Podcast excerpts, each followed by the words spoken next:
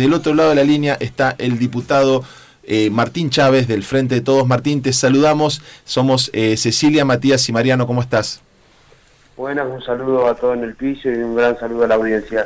Bueno, diputado, antes de, arrancar la nota, sabe que pensaba y digo, ¿por dónde vamos a encarar eh, esta entrevista? Y usted es una persona que ha trabajado mucho, mucho tiempo, de hecho hemos hecho reportajes para, para el multimedio con lo que tiene que ver con Tucutucu, en lo que es la soberanía en nuestro espacio, en, crear más soberanía, eh, dándole luz a un nuevo pueblo en la provincia de Santa Cruz. Antes de, de ingresar a la agenda legislativa y puramente institucional, no quiero pasar por alto su reflexión sobre las declaraciones de la presidenta del PRO a nivel nacional, Patricia Bullrich, con respecto a entregar la soberanía de, nuestra, la soberanía de nuestras islas en pos de un acuerdo con Pfizer. Declaraciones que, que duelen, pero que no asombran, van en línea con, con las políticas que han implementado cuando le ha tocado gobernar es lamentable, la verdad que, duele y además va, va en contra de, nuestra propia constitución. Pero bueno, es importante saber, conocer, difundir. Eh, hace un poco tiempo estuvimos realizando un taller de formación política con Fernando Alturria. Creemos que es importante que Malvinas deje de ser una efeméride desde, el 2 de abril y comenzar a, a malvinizar. Estamos trabajando con la Asociación de Veteranos de Guerra para poder generar un proyecto de ley que, se termine transformando en una ley para, para poder difundir a través de la escuela y, en, distintas, en distintos ámbitos la, la causa malvinera.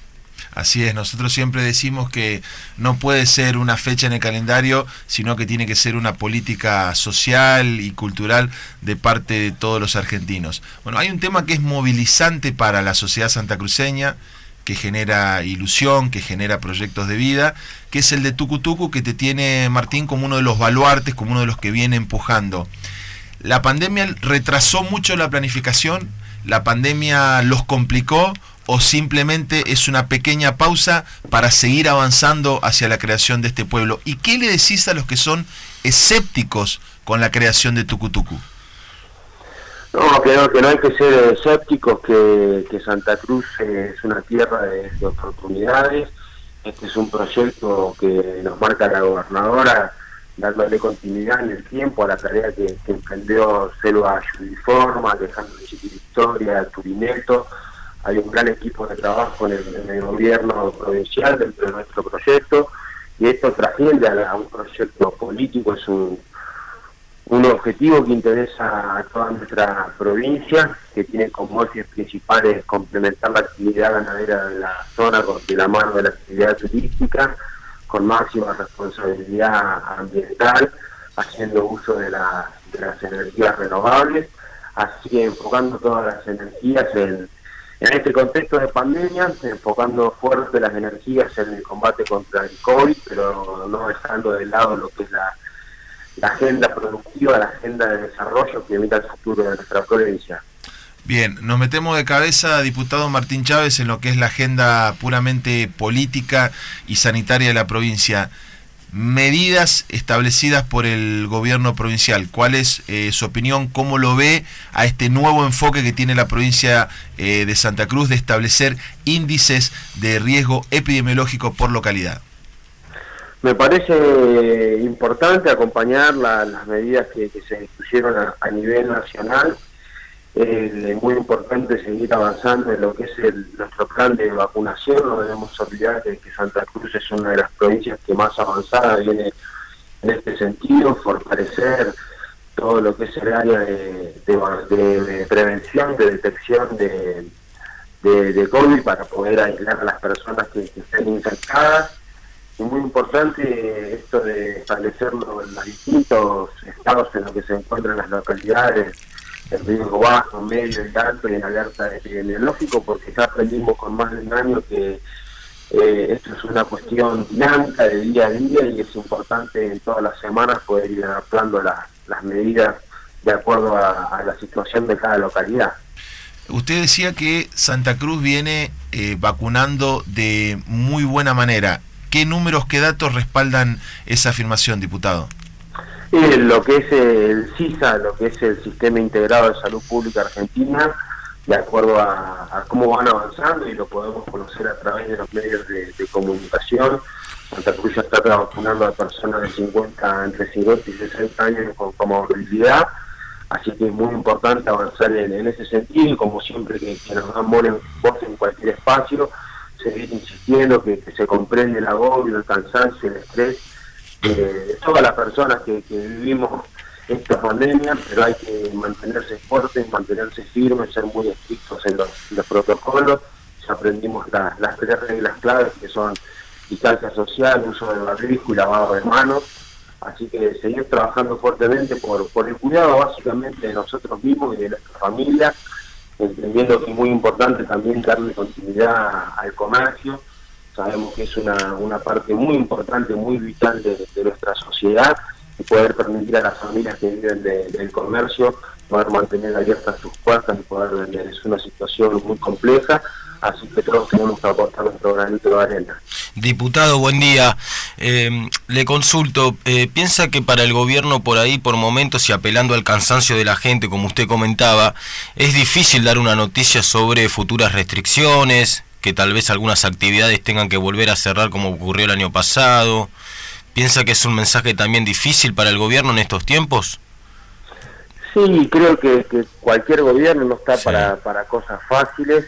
Eh, hay personas que le gusta mirar mucho las, economías concentradas y quizás vemos Israel, que es uno de los países que tiene sobreabundancia de, vacunas, eh, está cerrando cada 14 días cuando, cuando es necesario, cuando los alertas epidemiológicos así lo marcan.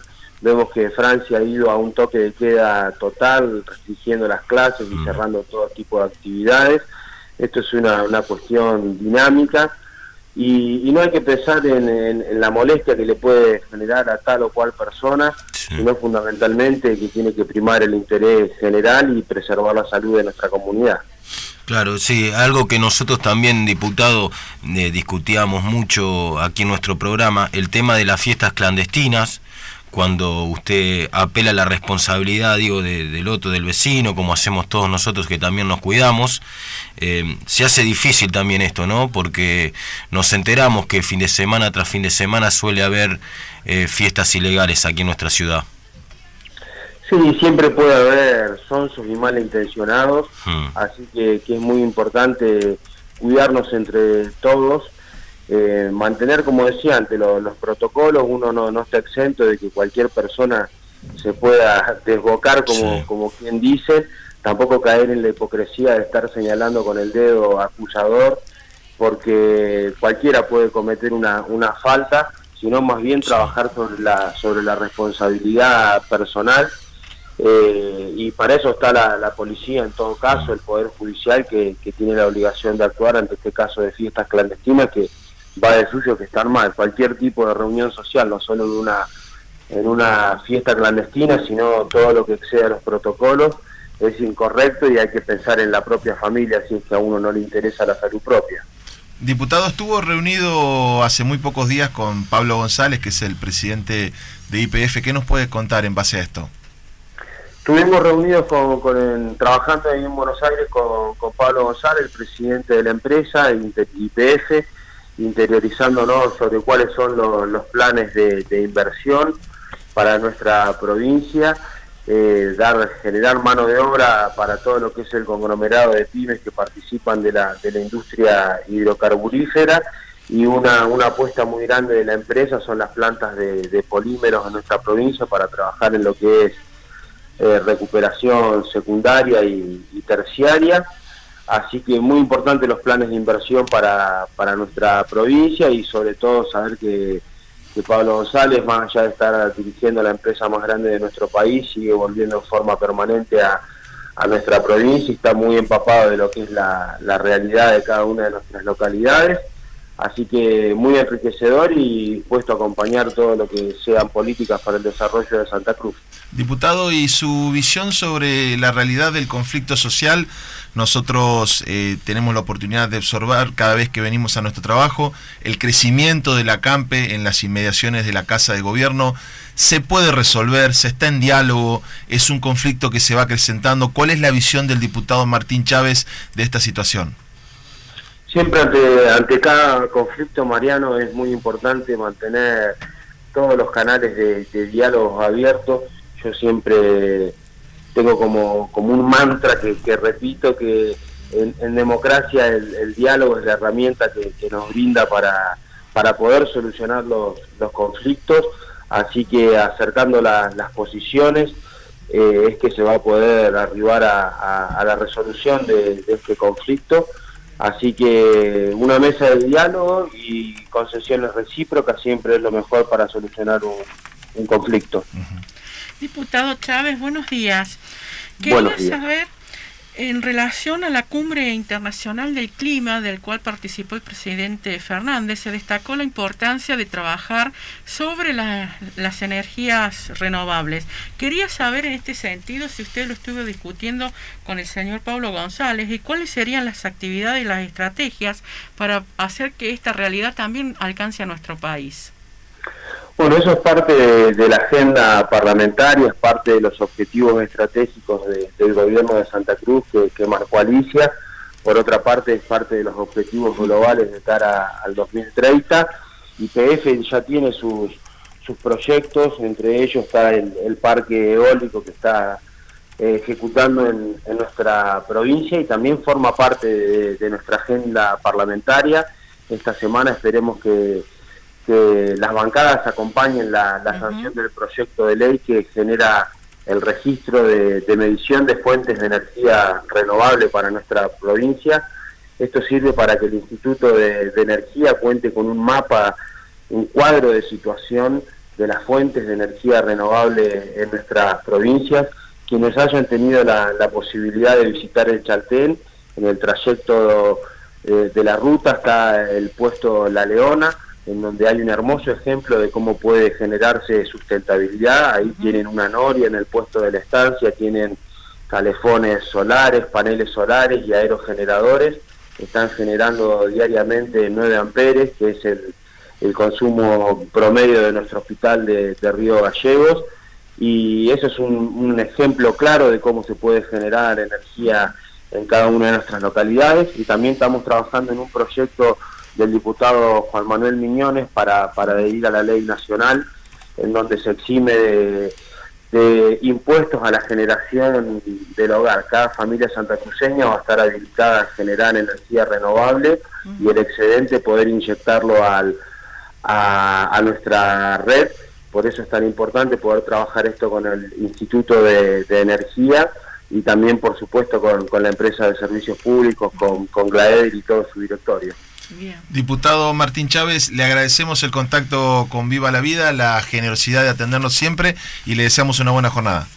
El agradecido soy yo, que tengan buena jornada y buena semana. Gracias. Ahí estaba, ahí pasaba el diputado Martín Chávez, siempre atento a charlar con nosotros. 9 y 56